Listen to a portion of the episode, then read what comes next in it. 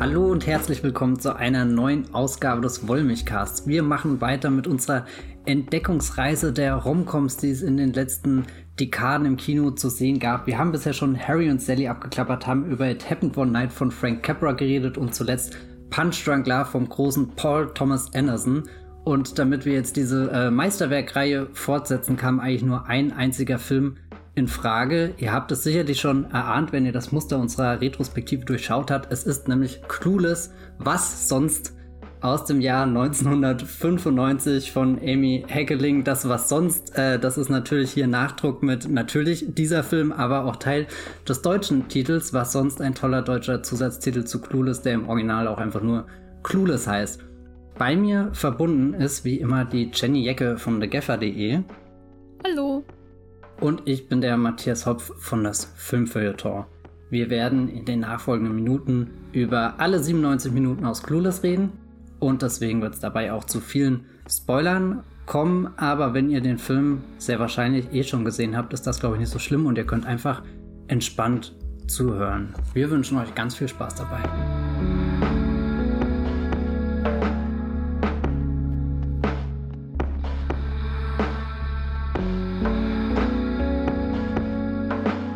Clueless, was sonst? Ganz so originell ist der Film ja nicht. Ich habe kurz auf der Wikipedia recherchiert, Jenny, und herausgefunden, dass die Inspiration für diesen Film ja älter ist als ich. Und wahrscheinlich. du meinst Amy Heckerling? Nein, das meine ich eigentlich nicht. Ich habe, Moment, jetzt, jetzt rutscht mir die Wikipedia weg und ich finde nicht die Vorlage, die da, glaube ich, heißt Emma. Genau. Der, der Anja Taylor-Joy-Film ist das, worauf das basiert. Der kam aber erst vorletztes Jahr ins Kino. Hm. Kann Amy Heckerling in die Zukunft reisen oder basiert der Anya Taylor-Joy-Film vielleicht auch auf etwas? Also ich meine, an sich würde ich Amy Heckerling nicht absprechen, dass sie in die Zukunft reisen kann, so wie Clueless im Jahr 95 wirkt. Du hast zwar im Vorgespräch schon gesagt, der verkörpert für dich viel die 90er, aber ich habe auch das Gefühl, der war in diesem Jahr 1995 auch schon seiner Zeit ein bisschen voraus. Aber jetzt nochmal zurück zu der Vorlage. Emma ist nämlich ein Jane Austen-Roman.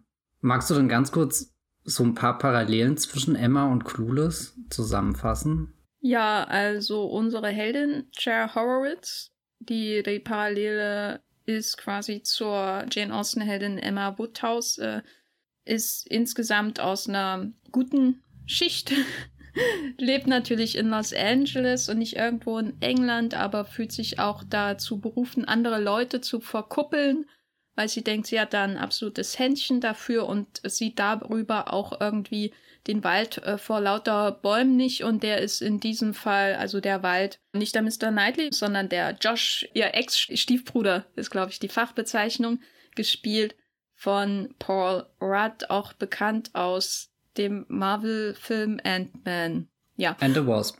Der, der zweite, genau. Und ja, frag mich jetzt nicht nach den genauen Plotdetails von Emma, weil das habe ich äh, Ewigkeit nicht mehr gelesen. Du hast doch den Emma-Film mit Anya Taylor-Joy gesehen, als äh, Anya Taylor-Joy Head und Anya Taylor-Joy Vertreter hier im Podcast. Hast du denn, während du Clueless nochmal geschaut hast, hast du Parallelen ausgemacht, Unterschiede? Also wenn ich ihn geschaut habe, habe ich die nicht direkt erkannt, aber das liegt, glaube ich, auch einfach daran, dass mir die Jane Austen Sachen nicht so präsent alle im Kopf sind.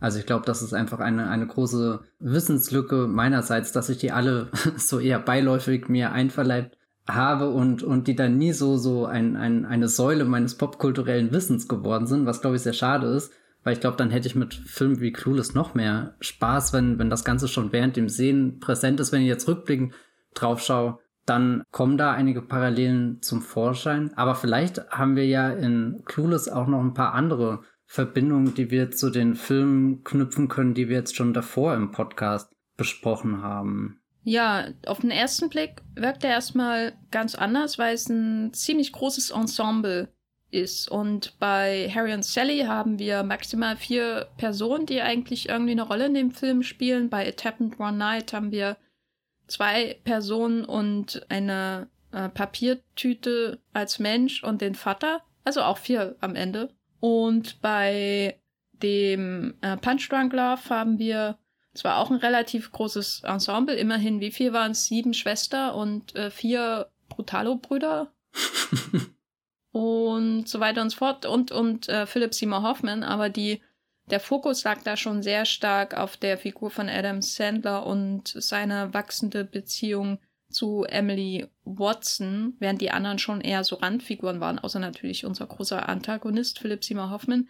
Und hier haben wir so ein, so ein riesen Ensemble, äh, mehrere kleine Geschichten und trotzdem, äh, hattest du gesagt, erinnert dich das an Harry und Sally?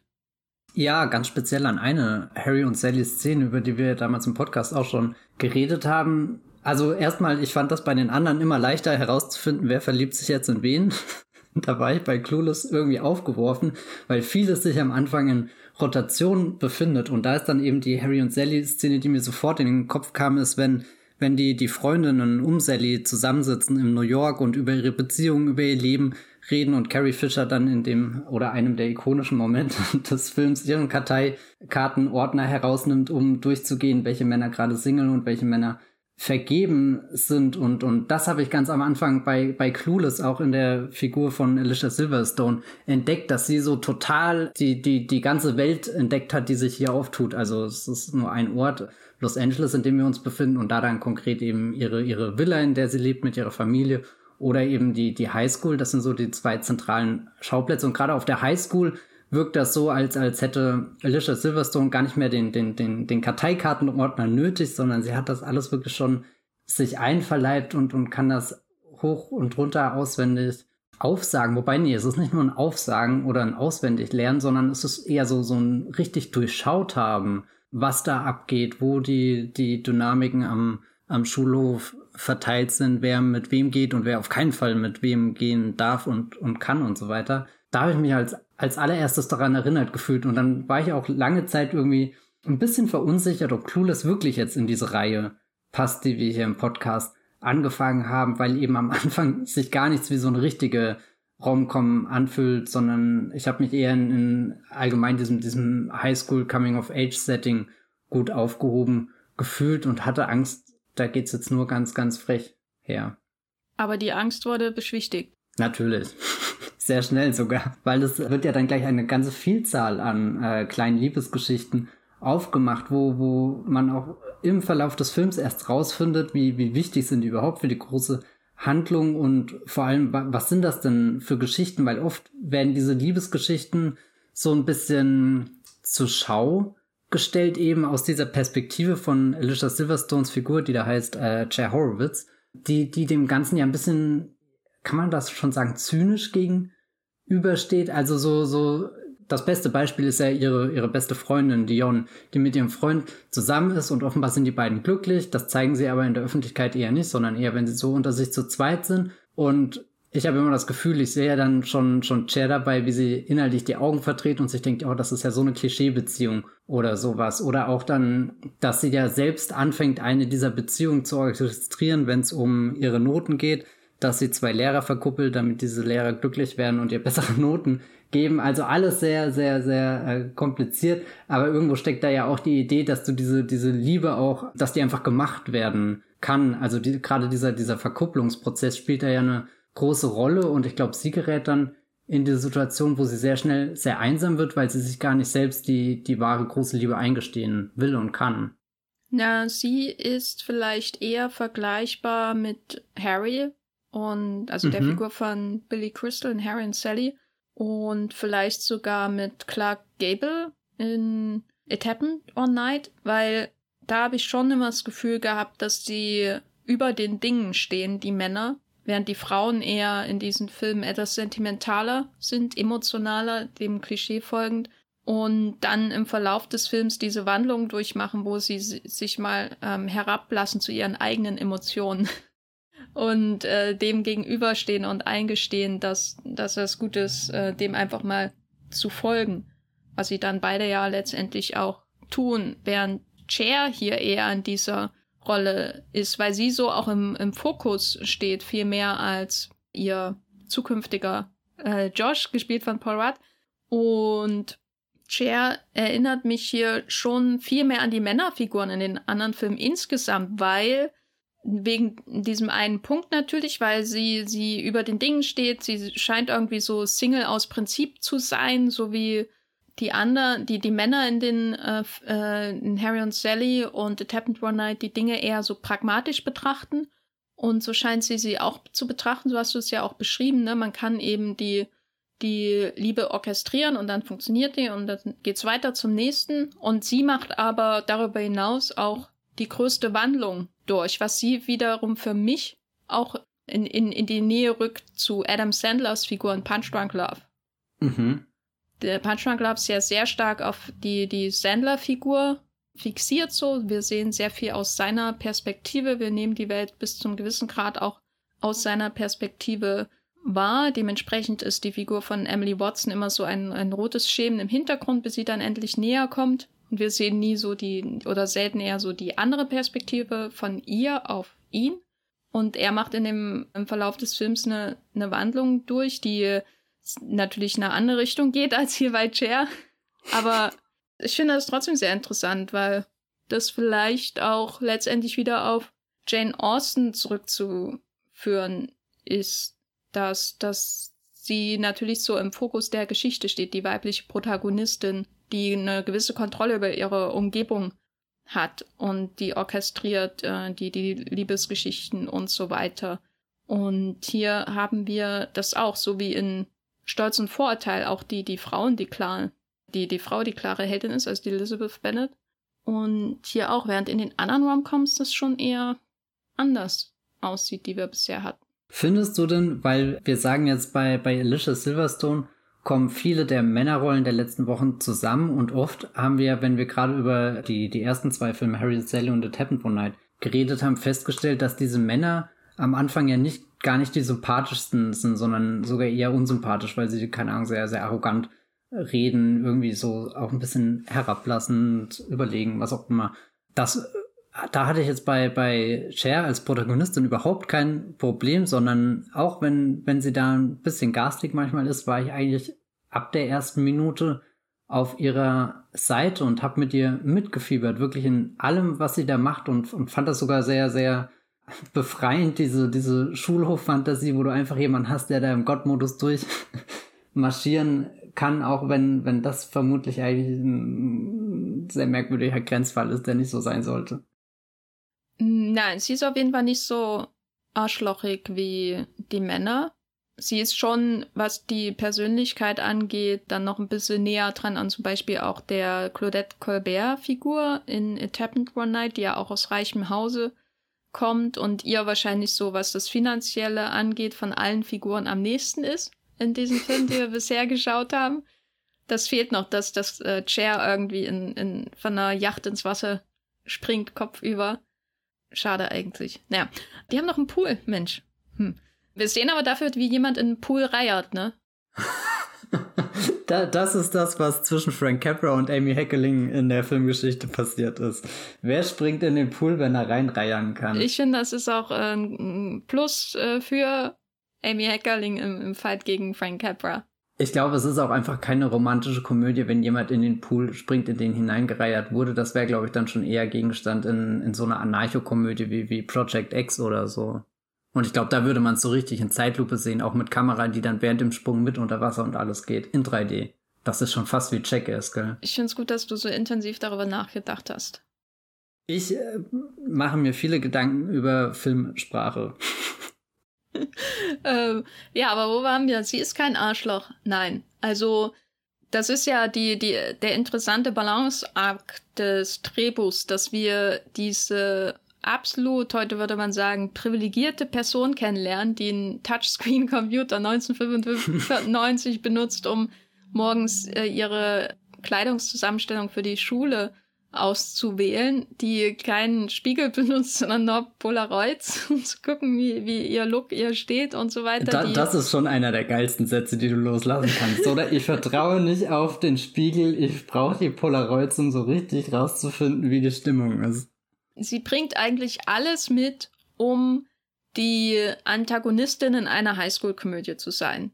Mhm. Und ist aber unsere Heldin und wirkt trotzdem in keiner Sekunde arschlochig, auch wenn das Drehbuch natürlich ihr Vorgehen auch so ein bisschen belächelt und äh, wechselt manchmal auch zwischen so einer, manchmal wirkt sie halt, wirkt sie halt ein bisschen, naja, nicht ein dumm ist das falsche Wort, weil sie ist nicht dumm, sie ist eigentlich sehr, sehr schlau, aber wenn es so um die Dinge der Welt geht, äh, die Josh interessieren, da bringt, haut sie halt sehr viel durcheinander. Wenn sie dann aber wieder über ihr, ihr unmittelbare Umgebung spricht, dann wirkt sie halt wie ein Genie und weil sie alles durchschaut hat. Und diese Gratwanderung, sie gleichzeitig so ein bisschen zu belächeln und ähm, sehr, sehr ernst zu nehmen und so, das gelingt dem Film sehr gut. Und dadurch wirkt sie, glaube ich, nicht wie ein Arschloch. Und sie hat natürlich den großen Vorteil, dass sie von Alicia Silverstone gespielt wird, die nichts gegen Clark Gable und Billy Crystal, aber es ist halt Alicia Silverstone, ne? also die, die kann ich nicht hassen.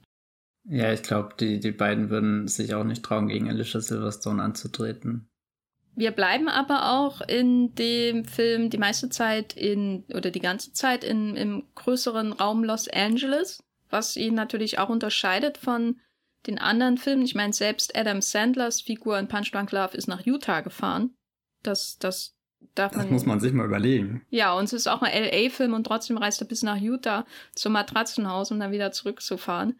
Und in A Tappendraw Night ist der ganze Film ja ein Roadtrip und in Harry und Sally ist zumindest das Kennenlernen ein Roadtrip, bevor dann der restliche Film eher zu einem Spaziergang durch New York wird. Und hier haben wir statt des Busses das Auto, was ähm, sehr viel präsenter ist, so als Fortbewegungsmittel. Wir sehen sie in ihrem weißen Jeep am Anfang, mit dem sie nicht besonders gut umzugehen weiß. Wie sagt sie einmal, sie muss nicht parken lernen, weil es hier ja überall Valets gibt mhm. in, in Los Angeles. Und was hat das denn für eine Auswirkung, dass wir die ganze Zeit an einem Ort letztendlich sind? Oder sind wir überhaupt an einem Ort? Na, an vielen kleinen Orten in der großen LA-Welt. Also was mir auf den ersten Blick aufgefallen ist, ist halt einfach dieses Motiv von, du hast eine große Liebesgeschichte und die ist auch irgendwie mit einer Reise verbunden. Das bringen die anderen Filme schon, schon besser rüber. Also diese, diesen, dieser, dieser Weg, der zurückgelegt wird, der ja auch irgendwie stellvertretend für die ganze Entwicklung der Figuren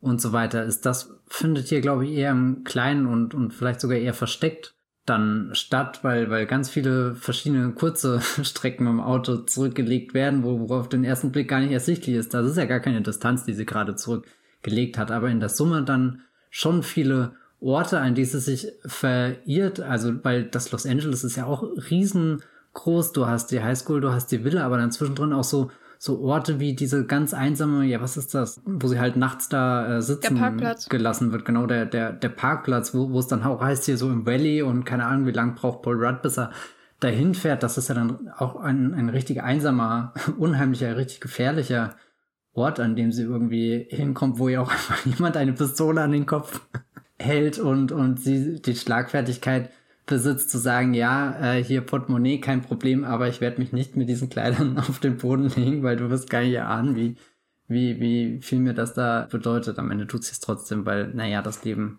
dann vielleicht wichtiger ist als die Kleidung, aber auch vielleicht. ein schöner. Ja, ja, aber ich finde, das ist auch eine schöne Szene, um nochmal so ihr, ihren Charakter herauszufinden, der da immer dazwischen schwankt mit sie so ein totales Klischee und es ist leicht, sich über sie lustig zu machen und, und oft unterschätzt sie offenbar auch den, den Ernst der Situation, aber gleichzeitig diese, diese rebellische Wut, die da auch irgendwie in ihr drin ist, ist ja absolut bewunderns- und beneidenswert dafür, dass sie sich da einfach für das einsetzt, an das sie felsenfest glaubt. Und das muss ja nicht zwangsläufig was Schlechtes sein, nur weil es in bestimmten Situationen nicht sehr klug oder so wirkt. Also da musste ich auch sehr oft, weil ich neulich erst natürlich Blond 2 gesehen habe, an die Reese Witherspoon Figur. Da denken die ja auch von ihrem gesamten Umfeld eigentlich nur unterschätzt wird und die Sachen, für die sie sich da vor dem Kongress einsetzt und stark macht, die werden von allen nur belächelt und, und irgendwie bis, haben, haben die meisten Figuren den Fall schon abgeschrieben, aber es steckt eigentlich viel, viel, viel mehr dahinter und auch viel mehr tolle Sachen, für die es sich dann äh, wirklich zu kämpfen lohnt. Und ich glaube, das habe ich auch oft in der ähm, Alicia Silverstone-Figur hier in Clueless entdeckt. Aber ja, nochmal zurück zu den Orten. Also ich mag, ich, oder ich habe Clueless mehr als so, so ein Film wahrgenommen, der da in, in diesem stickigen LA herumwabert und da irgendwie durch dieses Labyrinth an Menschen und Dingen und Liebe versucht, den Weg zu finden, was eigentlich ein interessanter Widerspruch ist, weil wenn wir auf Chair hören würden, dann gibt's ja genau einen Plan, wie man wohin kommt. Also so selbst die Noten kann sie ja im Handumdrehen verhandeln und, und kriegt dann am Ende das Ergebnis, was sie gern hätte und, und trotzdem sind da ganz viele Irrwege in ihrem Leben. Aber wo ist das Stickige? Also ich habe schon irgendwie dieses, weiß nicht, ob stickig das richtige Wort dann ist, aber eher dieses Hitze, Sommer, Nachmittagsgefühl, so, so, so dieses, naja, der Schulgong hat gerade geklingelt und du bist auf dem Weg irgendwie nach Hause und jetzt hast du einen ganzen Nachmittag für dich Zeit, hier wie die Richard Linklater-Filme, die jetzt nicht unbedingt Boyhood und Before Midnight sind, sondern eher sowas, keine Ahnung, halt dieses ganze Sleckerzeug und so. Hm, bei, bei Stickig fand ich nicht Sommer, ja, also für mich war das dieses absolute LA-Touristen-Klischee, was hier dargeboten wird, weil es ja um eine Person geht, die in einer sehr, wie gesagt, privilegierten Umgebung wohnt, die deswegen umso blasiger wirkt die Darstellung ihrer, ihrer Umgebung. Also sie sieht halt immer nur einen bestimmten Teil von LA und der entspricht absolut allen Vorstellungen, die jemand irgendwo aus dem Nirgendwo von Deutschland, von LA hat, wenn er irgendwie in Popkultur aus äh, konsumiert aus den Staaten irgendwie in der, der Kindheit, dann ist das LA, was man hier sieht, diese Palmen, die Sonne, ja, Cabriolets oder eben auch, naja, Jeeps. War das der Vorgänger vom SUV-Hype hier? Wahrscheinlich. Und die, die Malls, was uns wieder zurückbringt, übrigens zu hier dem Brian De Palma-Film. Ja. der ja natürlich auch äh, viel Schlendern in der Mall.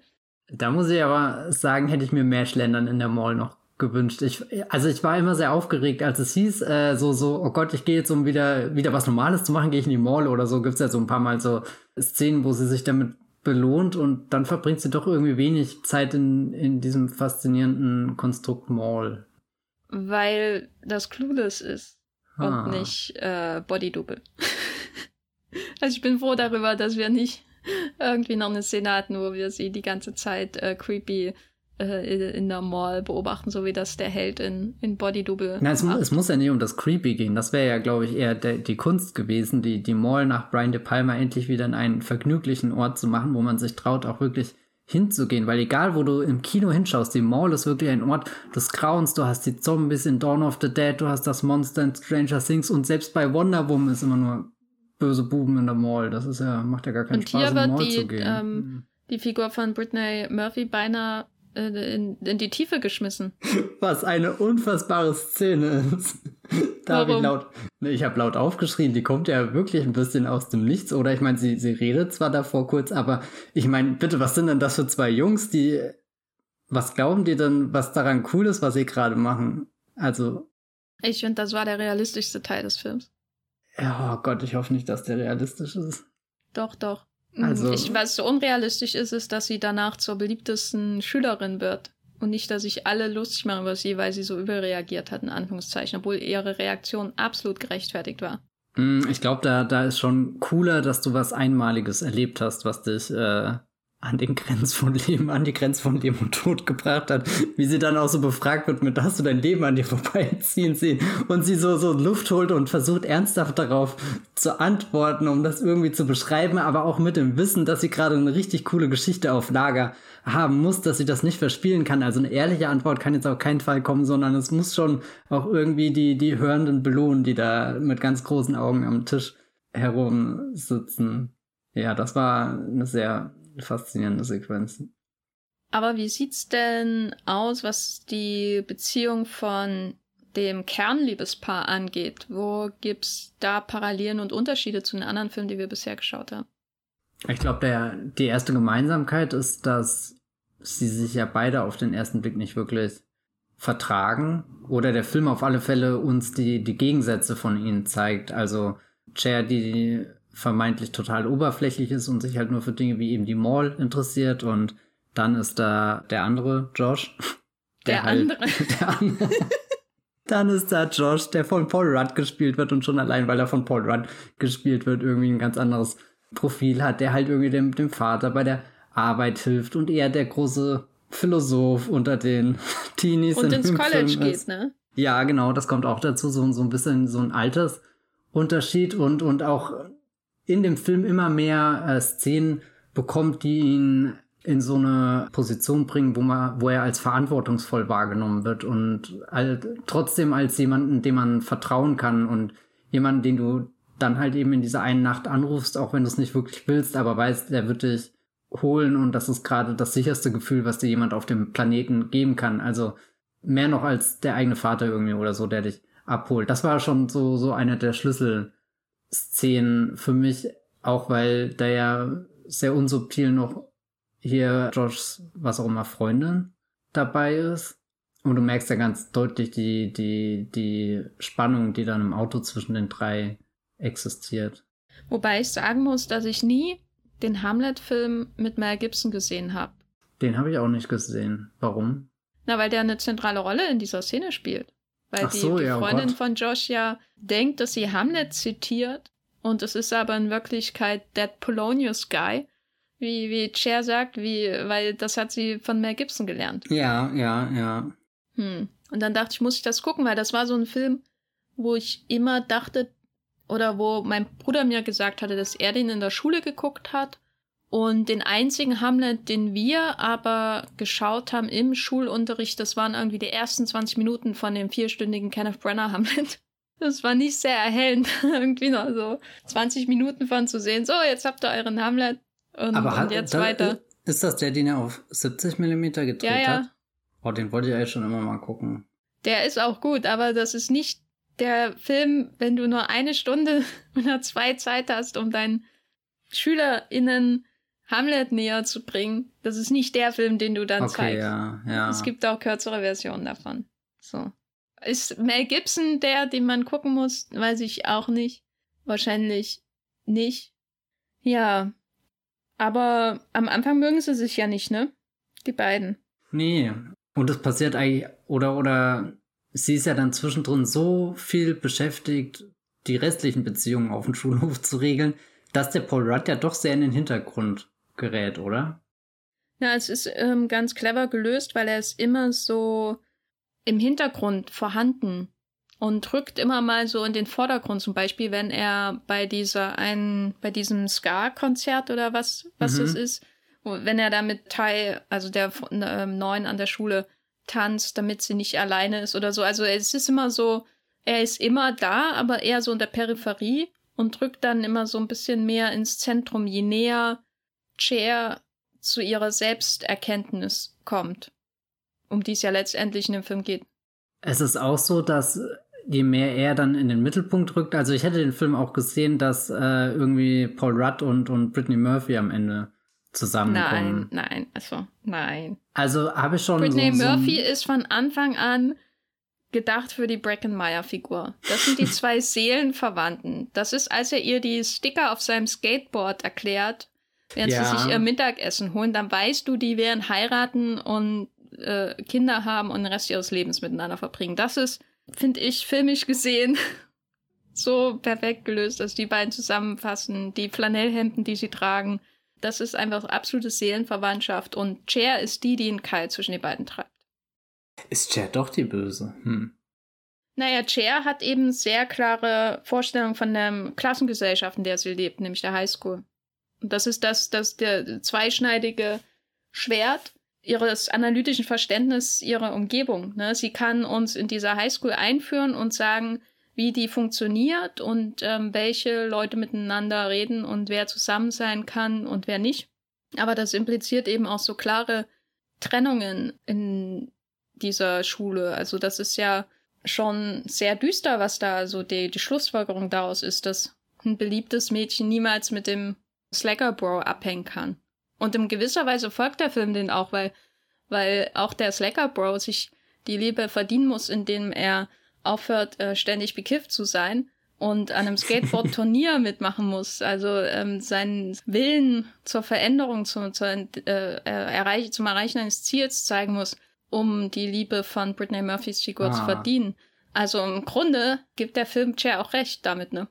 Hast du mal darüber nachgedacht? Nee, habe ich nicht drüber nachgedacht. Aber über welche Figur wir jetzt noch gar nicht geredet haben, ist ja Christian. Und das ist ja jemand, bei dem sich Cher total verkalkuliert, weil er ja in keines ihrer Raster reinpasst. Also sie denkt ja, sie kann ihn jetzt zu ihrem Boyfriend-Projekt machen, ähnlich wie sie das davor bei bei Tai gemacht hat, die sie so ein bisschen unter ihre Fittiche genommen hat, um sie in der Highschool, keine Ahnung, zu positionieren und auszumachen. Das wird jetzt dein Lebenslauf hier werden. Und Christian, keine Ahnung, sie verstehen sie auf irgendeinem Level ganz gut, aber es ist ja eine der ganz wenigen Figuren, die die Chair wirklich nicht entschlüsselt bis zu dem Punkt, wo ihr wirklich jemand sagt, ja, hm, was ist denn, wenn er einfach schwul ist und der nicht dein Boyfriend werden will, sondern einfach nur dein Freund.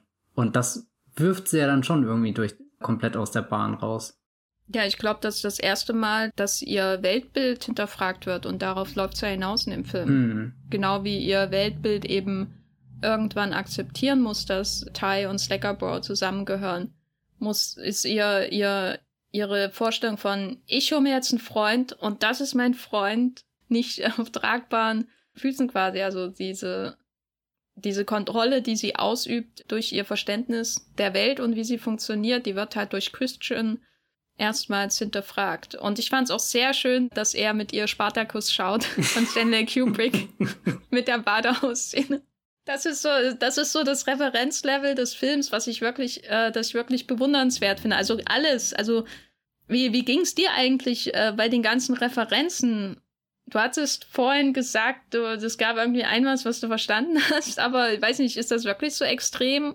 War der Film deswegen weniger lustig oder hast du trotzdem die Wellenlänge gefunden bei dem Film? Ich war total auf der Länge von dem Film, auch jetzt deutlich mehr, als ich ihn in Erinnerung hatte, weil ich überhaupt nicht gut in Erinnerung hatte. Ich glaube, ich habe nicht alle Popkulturreferenzen verstanden, die so speziell Richtung 90er gehen oder so. Was ich halt gemerkt habe, ist, dass der Film für mich in so einem perfekten Dialog getreten ist mit halt allen anderen Filmen, die danach kamen. Eben, ich habe schon erwähnt, Reese Witherspoon war eine Figur, die, die ununterbrochen für mich in diesem Film zu sehen war, auch wenn sie nicht wirklich in dem Film drin war. Auch die, die Präsenz von Wallace Shawn hat mich dann irgendwie, hat total viele Gossip Girl Erinnerungen zurückgeholt, wo du ja in, auch hier Upper East Side in diesem Umfeld bist, wo, wo ganz viel, also ich glaube, da, da wäre Chair perfekt aufgehoben.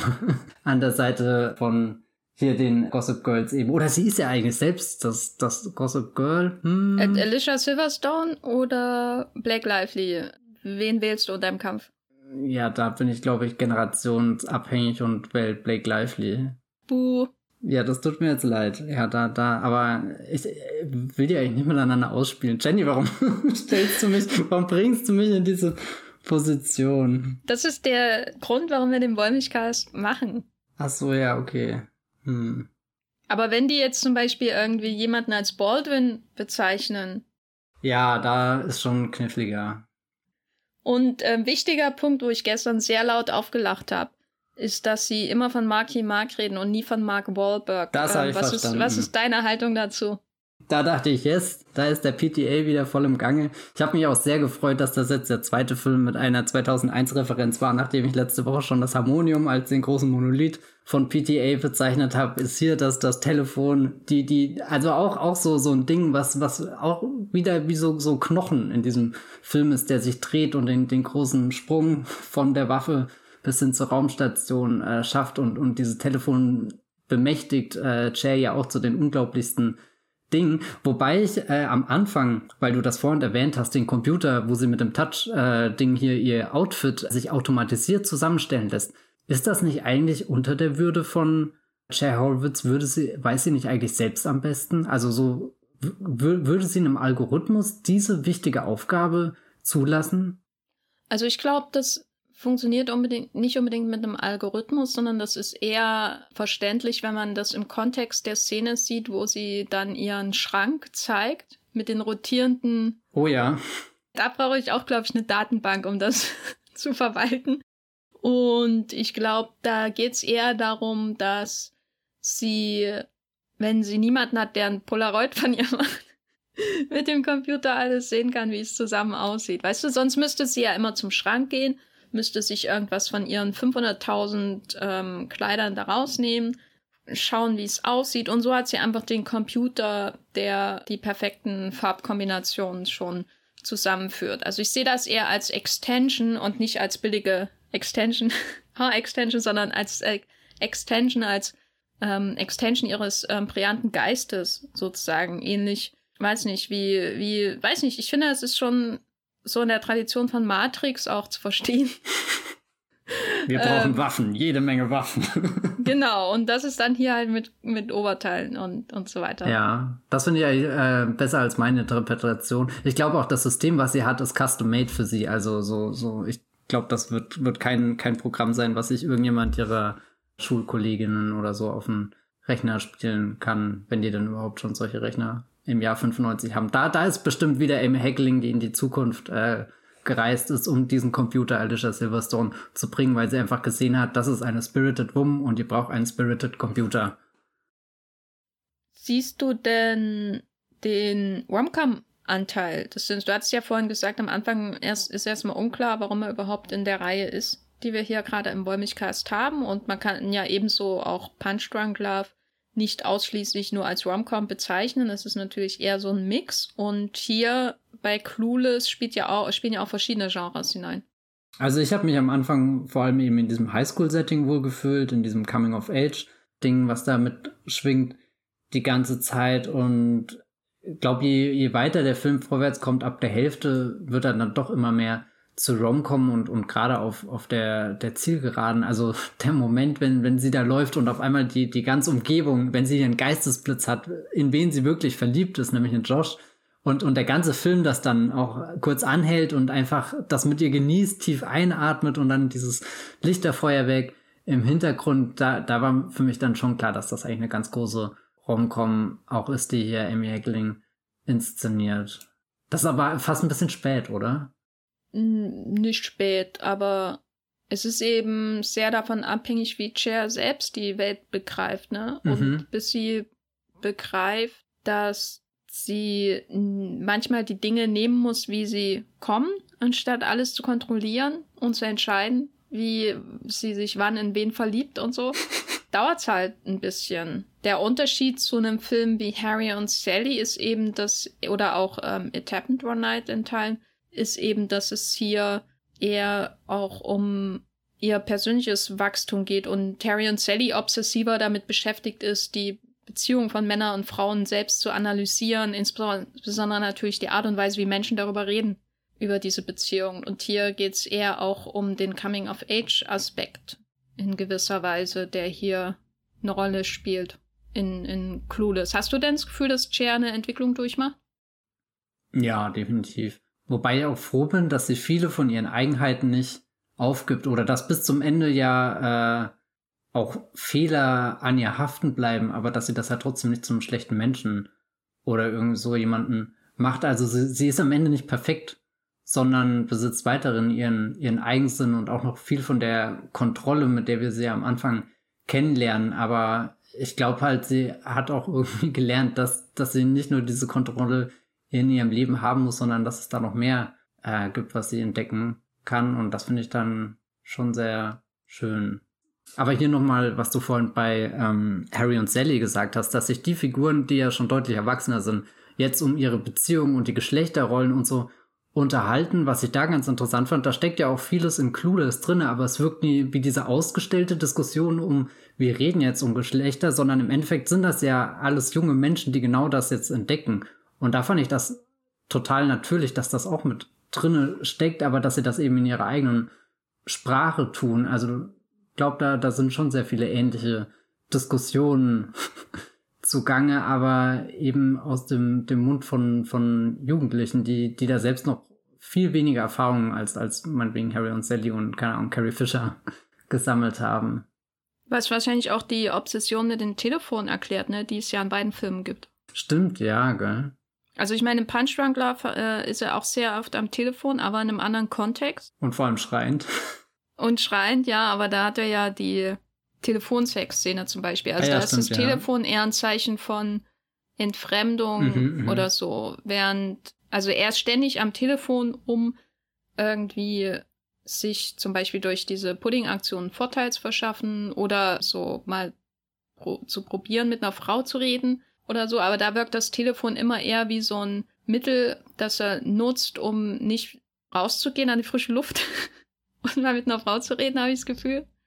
Und in Harry und Sally Und Clueless ist das Telefon eher ein Mittel, um natürlich zu kommunizieren, aber vor allem auch, um ständig diese, diese Worte auszutauschen, die auch so ein bisschen die Persönlichkeit ausmachen oder so. Also das wirkt immer so wie, ähm, das hat auch so was Ritualistisches, dass man ständig am Telefon ist, genau wie Harry und Sally dann irgendwann auch zusammen Casablanca am Telefon mhm, mhm. gucken zum Beispiel. Aber das ist immer so diese Verbindung zwischen den beiden, die man unbedingt ähm, halten muss. Egal in welcher Lebenssituation. Man hat dann eben das Telefon, wenn man zusammen guckt. Und bei Clueless ist es natürlich ähnlich. Dieses Reden an sich ist halt ähm, Ausdruck von einem selbst oder so. Das ist was, was äh, macht man nicht einfach nur so, sondern das ist diese, diese, diese Art und Weise, wie sie reden, die Referenzen, die, die Wörter, die sie einbauen, wie sporadically äh, und so, das ist alles elementarer Ausdruck der Persönlichkeit und deswegen musst du das dann auch am Telefon ständig machen. Am tollsten ist ja da die Szene, wo Cher und Dion miteinander telefonieren und dann parallel im Gang weiterlaufen, ungefähr für eine Sekunde weiter das Telefon am Ohr halten, bis sie es dann runternehmen, weil sie, naja, weil sie literally nebeneinander laufen. Das Reden an der Romcom ist also elementar, ne? Weil da in, in Happen, It Happened One Night hören sie ja auch einfach sehr selten auf zu reden. Und gerade der Redeschwall von Clark Gable, als er sich vorher auszieht in dem Bungalow, ist elementar, um nochmal zu betonen, was er da eigentlich vor ihr macht. So, und er hört ja auch in diesem Film einfach nicht auf zu reden. Adam Sandler auch nicht. Gibt es eine Romcom, die dir jetzt einfällt, wo sehr viel geschwiegen wird? Also es gibt natürlich einen, einen oder anderen Stummfilm, aber da bewegen sie Ja gut, das, das zählt nicht. ja, schwer zu sagen. Also habe ich auch vorhin überlegt, ob, ob es Romcoms gibt, wo wenig gesprochen wird. Oder ob das Reden einfach das Spektakel des Films dann ist, wie, wie die Action-Szenen im Actionfilm oder so. Das ist hier das Reden, das Reden, die, die gegen, das gegenseitige Überbieten in der Cleverness bis zum gewissen Grad, was man ja auch in Clueless hat, wenn sie mit Josh spricht. Mm. Und was manchmal natürlich auch in die Hose geht. Und das Reden ist schon das Spektakel, weil man ja auch sagen muss, in den Filmen, die wir bisher geschaut haben, dass es zum Beispiel bei Woncoms doch eher immer recht züchtig zugeht, ne? Dass alles, was, was ein Spektakel da ist, also was einem irgendwie Lust beim Zuschauen bereitet, abgesehen davon, wenn Clark Gable irgendwie sein Hemd auszieht und er kein Unterhemd anhat, ist meistens eher so auf das Reden und das Lachen, was es in uns auslöst, oft beschränkt. Also manchmal gibt's einen Kuss und da, das ist es dann, meine ich damit. Hm. Wobei der der Kuss ja wirklich meistens am Ende steht. Wie als, als verschließt der Kuss jetzt die Münder wirklich, damit sie nicht mehr reden können, weil das jetzt das Ende der, der Geschichte ist. Endlich hören sie auf, ne? Jetzt ist endlich Schluss. Jetzt, jetzt geht der langweilige Teil los. Weißt du, das Leben halt. Und wir haben wieder eine Hochzeit am Ende, ne? Ja, aber äh, witzigerweise nicht die Hochzeit von Cher und Josh, sondern die Hochzeit. Sie ist ja auch erst 16, Mensch. das sagt sie ja dann auch in der Szene, aber es hätte ja auch einfach ein Zeitsprung sein können, so viel wie, wie Amy Heckeling durch die Zeit äh, reist, hätte ich das auch abgekauft. Nee. Es ist eigentlich weird, dass diese ganze Geschichte außenrum mit dem Ex-Stiefbruder drinne ist. Meinst du wegen Inzest? Ja, aber es ist ja so weit auseinandergezogen, dass es fast schon wieder egal ist, aber es ist trotzdem da. Und das fand ich irgendwie, da habe ich gestern auch kurz drüber nachgedacht, warum man so ein kompliziertes Konstrukt mit diesen, in diesen Film reinbaut, was du ja, glaube ich, auch wenn du es beiläufig guckst, gar nicht richtig mitkriegst, wie jetzt genau die Verwandtschaftsverhältnisse, wenn denn überhaupt vorhanden sind. Und dann dachte ich, dass, dass das ja auch sehr viel in den, den ganzen satirischen Aspekt von äh, Clueless mit reinspielt, über den wir jetzt noch gar nicht so viel geredet haben. Inwiefern spielst du da rein? Na, da, dass du, keine Ahnung, bei den, bei den anderen Filmen merkst du halt immer gut, die sind irgendwie füreinander bestimmt und, und da passt auch alles zusammen, während bei Clueless gibt's halt durch die ganze Familie, die rein theoretisch außenrum entsteht ja viel mehr Reibungspotenzial und awkward Situationen oder so oder Dinge, wo jemand argumentieren könnte, naja gut, das ist ja klar, dass die nicht zusammenkommen, weil ergibt ja keinen Sinn in dieser Welt oder so. Und das fand ich dann amüsant, dass die beiden schon so eine persönliche Vorgeschichte haben.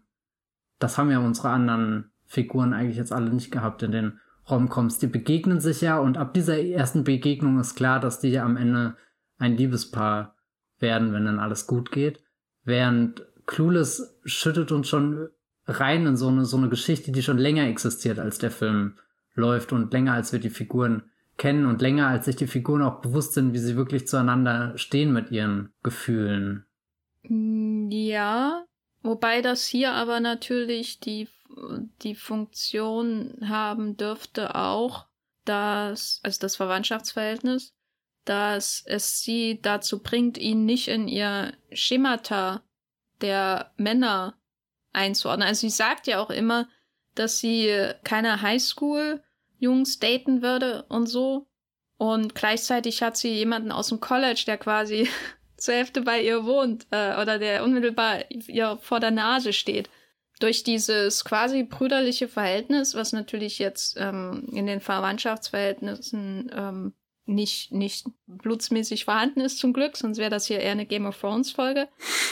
ähm, aber durch dieses quasi brüderliche Verhältnis ordnet sie ihn oder, oder ähm, äh, führt das dazu, dass sie eben auch diesen lauter Bäume hat, aber keinen ja, Wald stimmt, äh, ja. sieht, sozusagen. Also das finde ich in dem Kontext interessant. Und was ich natürlich auch interessant finde, ist, was das von dir angesprochene satirische Element, also der, der Anfang des Films zum Beispiel, diese Montage mit den Party Jugendlichen, der sieht aus wie so ein Vorspann von einer 90er-Jahres-Soap, wie zum Beispiel Beverly Hills 90210 oder Melrose Place oder so.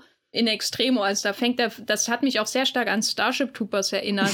Die, die Art und Weise, wie in Starship Troopers die Jugendlichen dargestellt werden und so. Das ist alles sehr, im ganzen Film natürlich sehr satirisch überzogen. Und gleichzeitig finde ich das dann aber auch sehr lustig, dass man dieses ähm, quasi incestuöse Verhältnis hat, was natürlich nicht incestuös ist, aber der, der, der Hauch ist halt da, weil das passt natürlich total in so einen Soap-Kontext. Ja, oh mein Gott, so eine Telenovela, die da eigentlich im Hintergrund läuft. Aber findest du denn den Starship Troopers Vergleich so abwegig? Nein, ich habe jetzt nicht an Starship Troopers gedacht, aber jetzt, wo du es gesagt hast, dachte ich mir, ja, stimmt, warum nicht? Da hat man ja auch immer das Computerdisplay zwischendurch. Das fehlt noch, dass man bei Starship Troopers sein, sein Kampfoutfit auswählen muss im, Touchscreen. Ich glaube, der größte Unterschied zwischen den beiden ist, dass Starship Troopers der Film in seiner Gesamtheit dir verdeutlicht, wie, wie übertrieben das alles ist, während in Clueless Alicia Silverstone sich ja dann sehr schnell zu Wort meldet, um das richtig einzurücken, nach ihrer Vorstellung, wie wir als Zuschauer das jetzt äh, wahrnehmen sollen. Aber Alicia sagt ja im Grunde auch am Anfang, would you like to know more? Und ja. dann klicken wir ja. Stimmt, gell? Und es wird ja nicht realistischer in dem Film. Ja, aber schon ein bisschen aufrechter. Stell dir mal vor, die Welt von Clueless und dann würde es einen Bug-Angriff geben. würde das so viel anders aussehen als Starship Troopers? Ich weiß nicht, das wäre dann auf alle Fälle die Science-Fiction-Version, wo Alicia Silverstone die Präsidentin ist. Ja. Und die ganze Zeit mit irgendwelchen Pagern und Handys und weiß nicht was mit den ganzen Generälen verbunden ist und ihnen irgendwelche Befehle hindonnert, die sie gefälligst ausführen sollen und alle wollen protestieren, weil sie irgendwas mal wieder besser wissen, aber sie hat, ist die einzige Frau im Oval Office, die den Durchblick hat. Bei ihr läuft alles zusammen und dann toucht sie kurz auf den Computer und er sagt, wie das Outfit noch aussehen soll und dann kommen die Bugs und haben schon gar keine Chance mehr.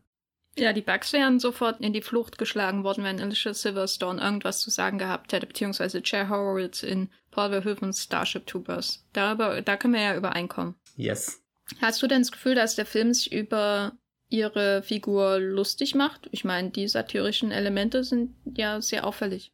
Ja, also es gibt so Momente, wo sie ja auch zum Beispiel vor der Klasse so vorgeführt wird, aber da, da ist dann auch wieder beides vorhanden. Also einerseits kannst du diese Szene schauen und denken, naja gut, hier wird jetzt ganz deutlich, dass sie offenbar nicht dem, dem Ernst der, der Lage gewachsen ist. Das macht der Lehrer zum Beispiel durch seine Reaktion klar. Gleichzeitig klatscht dann die Klasse total begeistert. Also irgendwas muss sie gerade gesagt haben, was die Leute tief in ihrem Innern erreicht hat, die Klasse, die eigentlich sonst nur beschäftigt ist, Aufkleber auf Skateboard zu kleben, irgendwas auf Blöcke zu schreiben, also wirklich nicht dem Unterricht zu folgen.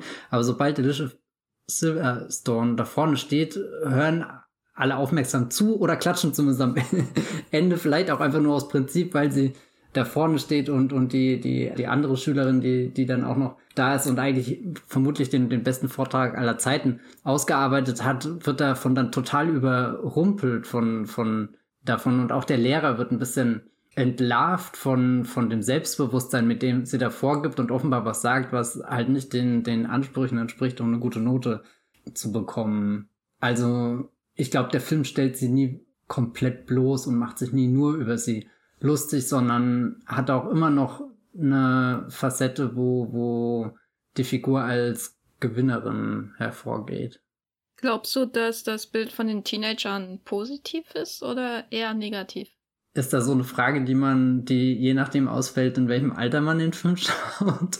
Weil ich habe mir gestern oder vorgestern, als ich ihn geschaut habe, schon irgendwie gewünscht, dass dieser Film mehr Teil meiner Jugend gewesen wäre. Weil ich glaube, der hat einen unfassbar guten Rewatch-Faktor, den kannst du echt immer schauen. Und jetzt habe ich ihn trotzdem erst zweimal in meinem Leben geguckt. Nee, ich habe hab mich ich habe mich nie darüber wirklich geärgert, wie die sich benehmen, sondern fand das alles eher grundsympathisch. Hm, das fand ich auch sehr interessant, weil ich habe das ähnlich wahrgenommen. Mich erinnert so ein bisschen an Pulp Fiction.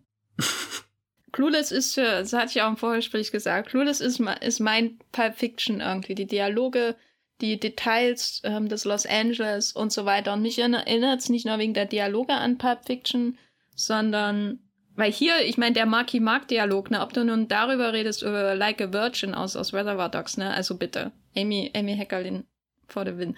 Jedenfalls, was ich damit sagen will, ist, woran es mich auch erinnert, äh, oder weshalb es mich auch an Pulp Fiction erinnert, dass Pulp Fiction zum Teil natürlich auch so einen Blick auf die Figuren hat, der sie ein bisschen lächerlich zu machen scheint. Also der Uhrenmonolog zum Beispiel oder aber auch die Art und Weise, wie ähm, die Figur von Sam Jackson die Bibel zitiert und und so weiter, Bürgerdialoge und so. Das ist, das sind halt nicht nur einfach, sag ich mal, coole Killer, die beiden in ähm, Vincent und Jules. Also es bricht halt mit diesem ultra coolen Noir-Killer-Klischee, in dem die über solche Dinge sprechen und gleichzeitig macht sich auch ein bisschen über, über sie lustig, aber das mit sehr viel Respekt. Daran äh, dachte ich auch beim nochmal schauen von Clueless, dass die Teenager und ihre Klischees und ihre Kleidung und ihre Dialoge und wie sie halt manchmal auch Sachen nicht wissen und das sehr deutlich zur Schau stellen, ähm, dass da dass eine, ein gewisses Le Belächeln da auch vorhanden ist in der übertriebenen Darstellung ihrer Eigenschaften, aber dass da eben auch sehr viel Respekt da ist, ohne in so einen ähm, auf, auf, auf den Kopf tätschelnden Modus zu kommen. Und hier habe ich das Gefühl, das ist ein, es gibt sehr klare satirische Elemente, aber trotzdem auch sehr viel Respekt äh, für diese Menschen, die in dieser komplett bizarren Welt leben, äh, Beverly Hills da ist ja die Beziehung zwischen äh, Cher und ihrem Vater vielleicht eine, eine tolle Schlüsselbeziehung. Äh, weil die ja oft auf diese ganz krassen Gegensätze, er ist der Anwalt, keine Ahnung, läuft die ganze Zeit im Anzug rum, ist streng und die Gespräche zwischen denen fallen meistens nicht freundlich aus und, und gleichzeitig gibt's immer wieder Momente, wo sich Vater und Tochter besser verstehen, als, als es vermutlich wir, wir Zuschauer, die, die glauben, das Ganze schon durchblickt zu haben und kann es jetzt wieder nicht zitieren, aber du hast es vorhin schon mal gemacht, wo, wo er sagt, äh, ich bin fast so glücklich über äh, darüber, dass du dein Zeugnis hier äh, diskutiert hast, als wenn das wirklich gute Noten wären oder so. Und, und das finde ich so, so ein schöner Moment, wo, wo viel mehr zwischen den beiden existiert als einfach nur ein ganz einfaches Schwarz-Weiß, äh, gut-böse, äh, uncool-cool-Schema. Hm. Die einzige Figur, die für mich da aber so ein bisschen raussticht, ist die von Paul Rudd. Ich finde, das ist die einzige, die irgendwie. Nur gut ist. Nee, nicht gut oder böse. Also äh, das würde ich hier nicht ansetzen als Kriterium, sondern eher bei Paul Rudds Figur habe ich manchmal das Gefühl, das ist der Stand-in für Amy Heckerlin. Weil, weil er irgendwie von außen kommt und er irgendwie so normal wirkt. weißt du, ich weiß nicht nur wegen seiner ja. Flanellshirts. Also er wirkt nicht wie ein wie ein Objekt einer Satire, so wie der Anwalt zum Beispiel, der auch in Marriage Story mitspielen könnte. zum Beispiel. Und äh, so wie die Teenager und aber auch bis zum gewissen Grad die LehrerInnen, die in diesem Film vorkommen. Paul Rudds Figur, der Josh, der wirkt für mich eher so wie, wie eine Figur, die aus der Realität in diesen Film reingesprungen ist. Vielleicht liegt das aber auch an seinen Flanellhänden, ich bin mir nicht sicher. Wobei ja die Figur eigentlich auch schon lange in dem Film verankert ist durch die Vorgeschichte. Vor allem versuche ich mir jetzt vorzustellen, wie wirklich der erwachsene Paul Rudd, also der Scherzkeks hier aus, aus Ant-Man und so, versucht mit der den, Scherzkeks? mit den Anwälten aus Marriage Story irgendwie Fuß zu machen und Laura Dern kommt einfach und Paul Rudd wird ungespitzt in den Boden gerammt. ja. Wen würde er verteidigen? Adam Driver oder Scarlett Johansson? Wer jetzt der Vater von Cher? Nee, der Paul Rudd. Ich glaube, der würde gar nicht so weit kommen. Oh. Äh, Paul Rudd ist die Ellen Elder-Figur. ja, warum nicht? Aber kannst du es das nachvollziehen, dass der realer wirkt als die anderen?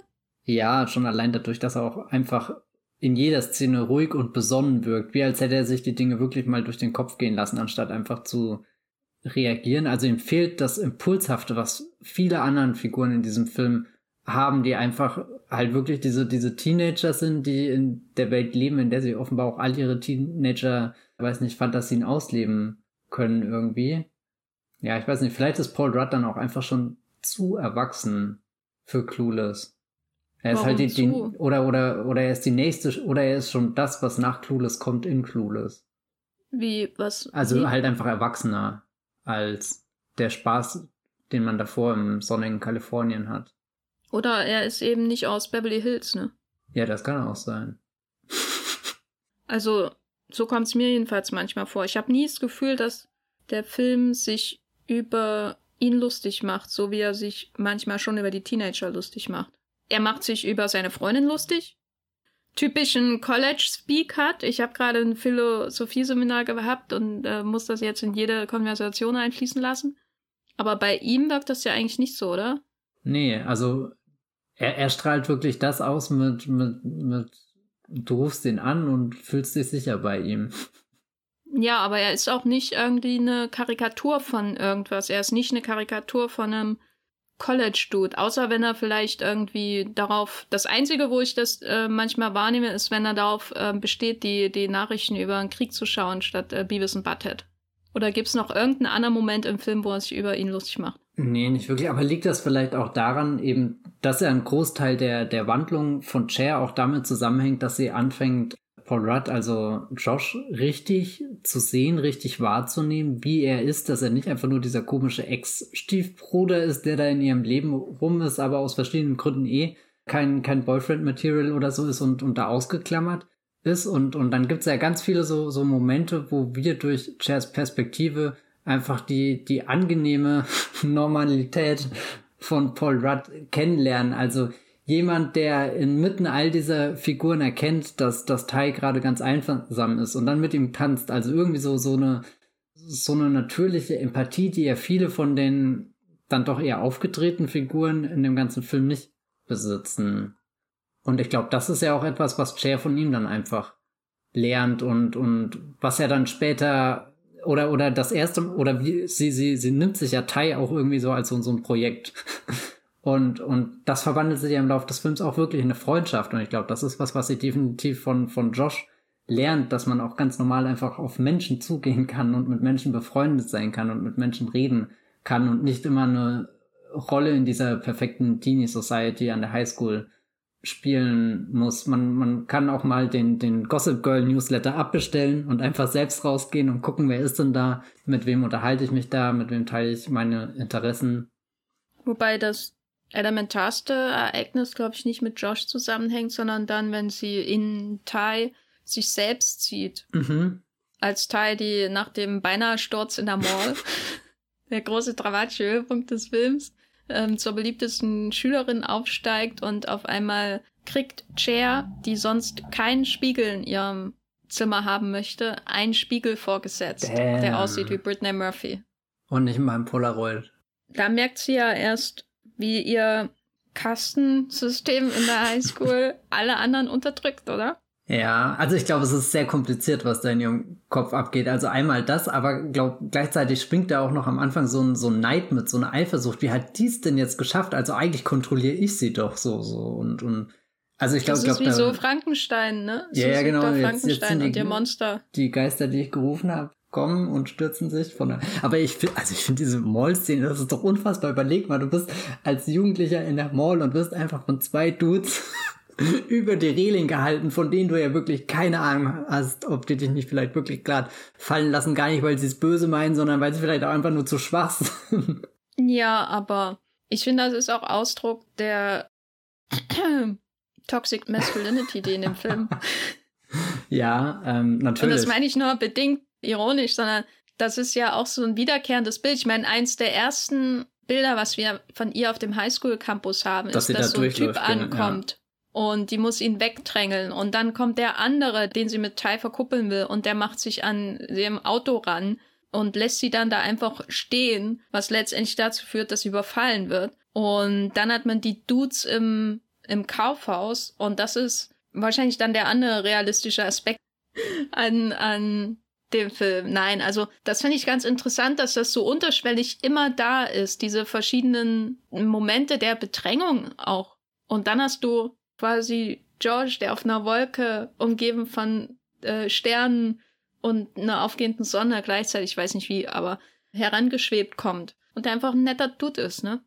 Und es ist ja eigentlich auch sehr düster, dass bei all der Kontrolle, die Cher irgendwie in diesem Film ausübt, sie nicht gegen, keine Ahnung, jetzt diese, diese beiläufige, alltäglich anerkannte toxische Männlichkeit durchsetzen kann. Also, dass selbst sie da angerempelt und angekrapscht von irgendwelchen Dudes wird, das, das ist ja auch schon ein bisschen in dieser, dieser, dieser Selbstverwirklichungsutopie Clueless ist das ein sehr düsterer Unterton, den nicht einmal Amy Heckeling mit, mit all den tollen sonnigen LA-Bildern irgendwie verdrängen kann. Ja, ich glaube, die sind auch ganz bewusst da, ne? Also ich Da- wollte jetzt nicht sagen, dass sie ihn verdrängen verdrängt. will, sondern Ja. das aber Das ist noch interessant, weil in den anderen Filmen natürlich auch so zum Teil so aufdringliche Männer auftauchen. Natürlich am deutlichsten wahrscheinlich, abgesehen von den vier Brüdern. in, äh, in das ist, das ist aber nochmal ein ganz anderes Level. ja, ja. Nee, aber am deutlichsten vielleicht in diesen verschiedenen Leuten im Bus, denen sich äh, Claudette Colbert ausgesetzt sieht und die Leute, die alle aus ihrem Schicksal irgendwie Profit schlagen wollen und so weiter und so fort. Und so, aber hier, das ist nochmal eine ganz andere Latte an Bedrängung durch Gleichaltrige. Ja, das fand ich auch ganz interessant, weil das auch so, also es ist irgendwie da und das macht es irgendwie alles noch unterschwellig schlimmer, als wenn es direkt adressiert worden wäre, wie es wahrscheinlich heute wäre. Wenn jemand heute Clueless machen würde, dann würde das direkt adressiert werden, wie sich diese Mitschüler ihr gegenüber verhalten. Und hier ist das eher so angenommen, ne? Es ist eben so. Welche, was wäre wär der ehrlichere Film? Clueless oder jetzt irgendein moderner Teenager-Film wie. Ich muss jetzt irgendwie unweigerlich an Moxie denken. Hier der Amy Pöhler-Film, der neue auf Netflix, weil der irgendwie für jede dieser Situationen eine so eine Stellvertreter-Szene hat, was gerade irgendwie in so einem, keine Ahnung, Umfeld falsch laufen kann. Und Also Moxie habe ich nicht gesehen, weiß nicht, musst du sagen.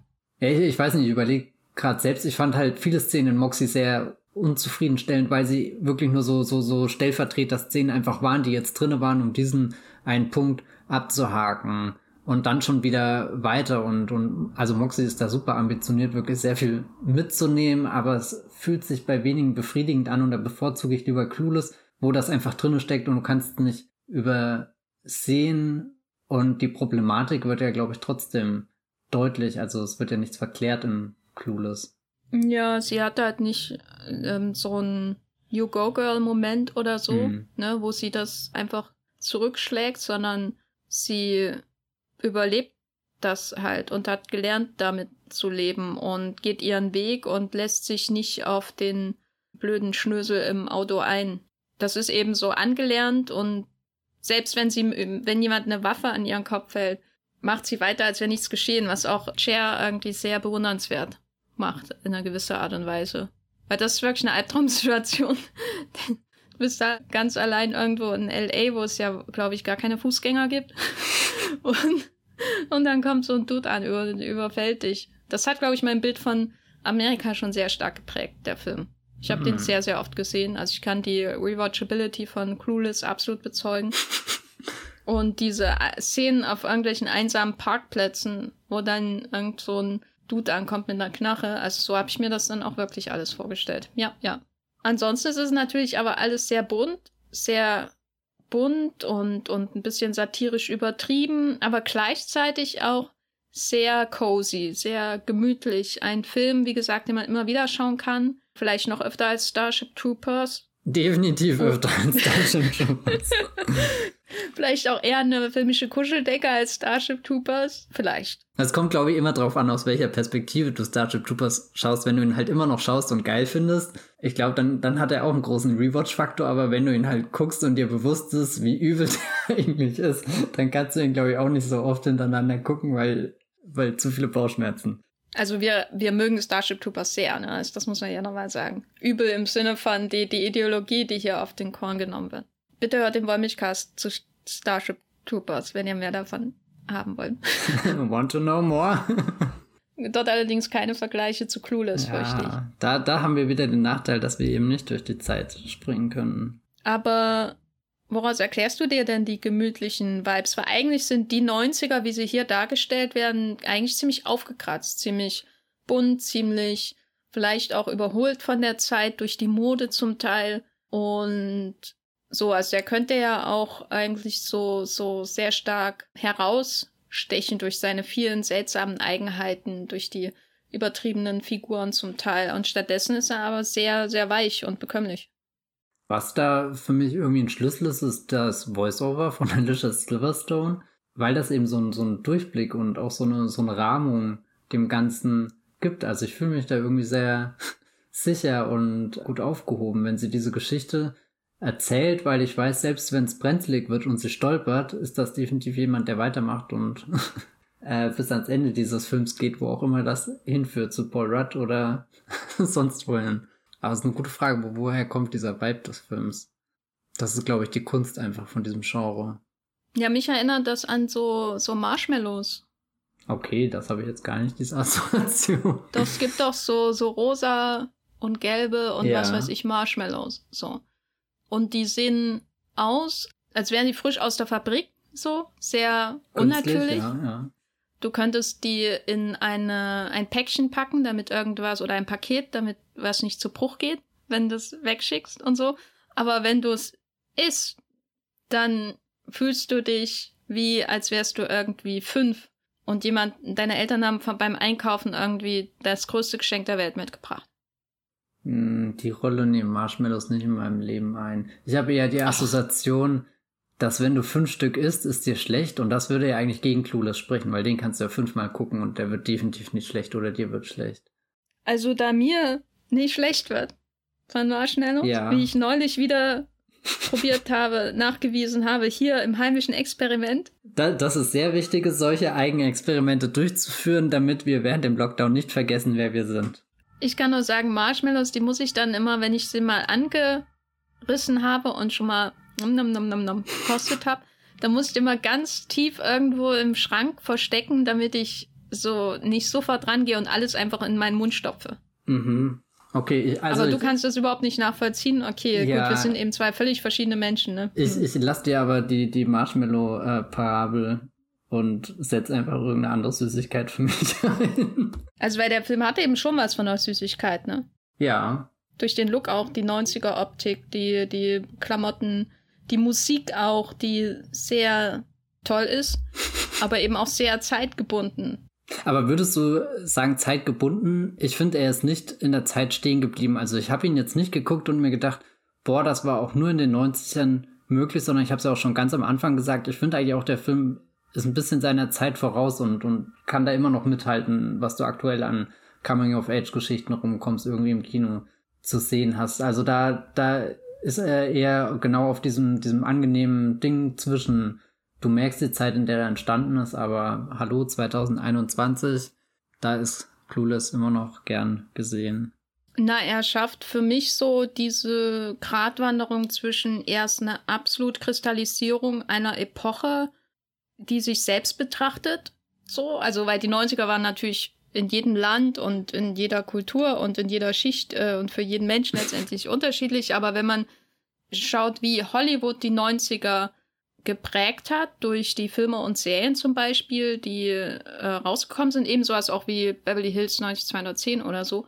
Und dann macht Hollywood quasi einen Film über die Art und Weise, wie es selbst die 90er geprägt hat. Das meine ich damit. Also da ist Clueless für mich schon die, die absolute Kristallisierung, wie wie ich die 90er nostalgisch im Kontext einer, einer popkulturellen Repräsentation wahrnehmen würde. So wie man auf die 80er schaut und denkt, da sind Nebelschwaden und Aliens irgendwo im Schuppen und Synthi-Musik und irgendwelche Kinder machen großäugige Gesichter und schauen irgendwie in die Kamera. Mhm. Da ist Clueless für mich die 90er Jahre. Gleichzeitig schafft das aber auch absolut modern zu wirken, was ich nicht unbedingt erwartet hätte. Obwohl die Kleidung so, so zeitspezifisch ist. Also sowohl was äh, Cher und Dion tragen, als auch die Skater Bros und so. Und die Flanellhemden, die vermisse ich wirklich. Und auch die weiten Hosen. Ach, einkaufen war es so einfacher damals. Naja. Du hattest ja auch große Malls. also, Clueless ist nicht nur ein zeitlos spezifisch, zeitspezifischer Film, sondern auch ein Plädoyer gegen Skinny Jeans. Und das ist mein Abschluss, äh, meine Abschlussfeststellung. Was ist dein Fazit zum Film? Ich habe leider kein ausgeklügeltes Plädoyer am Ende, aber ich möchte nochmal betonen, dass ich sehr schön finde, dass Clueless jetzt durch diesen Podcast äh, einen Platz in meinem Herzen gefunden hat, denn den hatte er davor nicht, was ja jetzt behoben wurde. Schaut ihn euch an. Äh, darf ich noch ganz kurz erwähnen, dass Bill Pope der Kameramann ist. Das habe ich vorhin schon Jenny gesagt. Bill Pope, der große Kameramann hinter Filmen wie Spider-Man von Sam Raimi und den Matrix-Filmen von den Wachowskis und natürlich hier Alita Battle Angel. Äh, wer ihn noch nicht kennt, ein ganz toller Science-Fiction-Film von Robert Rodriguez. Da merkt man, die großen Meister der Kamera haben in Clueless gelernt, Bilder zu produzieren. Ja, jetzt muss man die Szenen von Peter Parker, der dem Schulbus hinterherrennt, nochmal unter, ganz, unter einer ganz neuen Lupe sehen, ne? Ja, was glaubst du, würde äh, Alicia Silverstone, also Cher, jemals dem Schulbus hinterher... Nee, sie wird wahrscheinlich nie mit dem Schulbus fahren, gell? Sie hat ja einen nee, Jeep, Nee, niemals. Gell? Sie fährt mit ihrem Jeep, sie überfährt unterwegs aus, aus Versehen Willem Dafoe. Huch, woher kam der denn jetzt? Den habe ich gar nicht gesehen. Genau, und dann ist der Plot von Spider-Man auch schon zu Ende.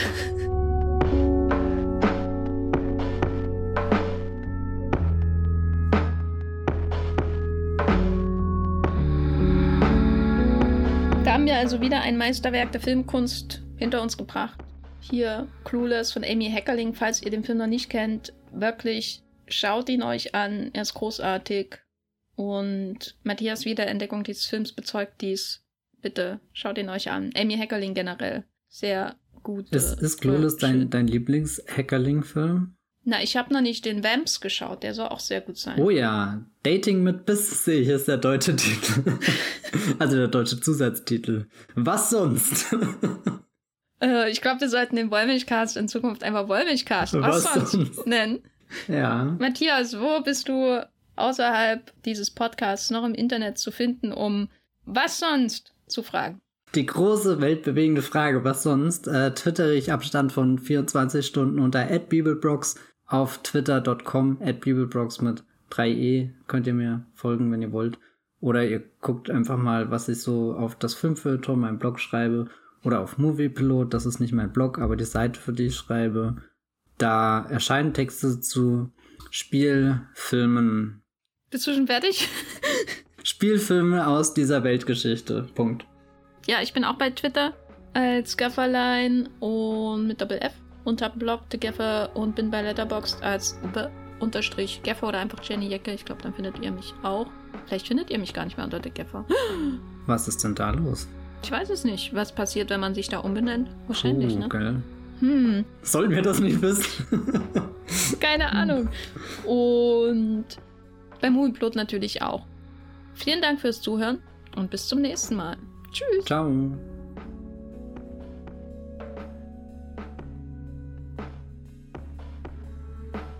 Der Wollmilchcast wird produziert von Jenny Jecke und Matthias Hopf. Unser Intro und Outro stammt aus dem Song Slam Canto von Kai Engel. Ihr könnt unseren Podcast bei allen gängigen Apps abonnieren und wir freuen uns über Kommentare und Bewertungen auf iTunes.